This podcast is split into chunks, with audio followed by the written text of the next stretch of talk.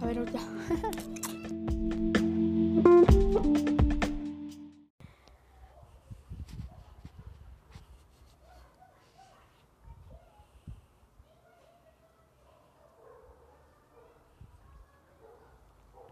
El caminante sobre el mar de nubes. Caspar David Friedrich. Se percibe en el individuo aislamiento y soledad.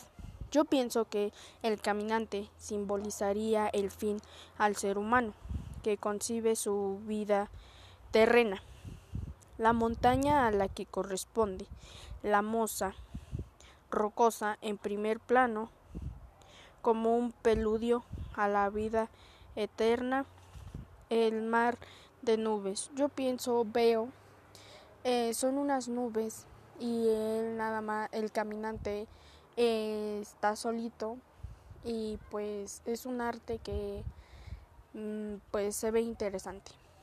Y pues esto sería todo. Buenas noches.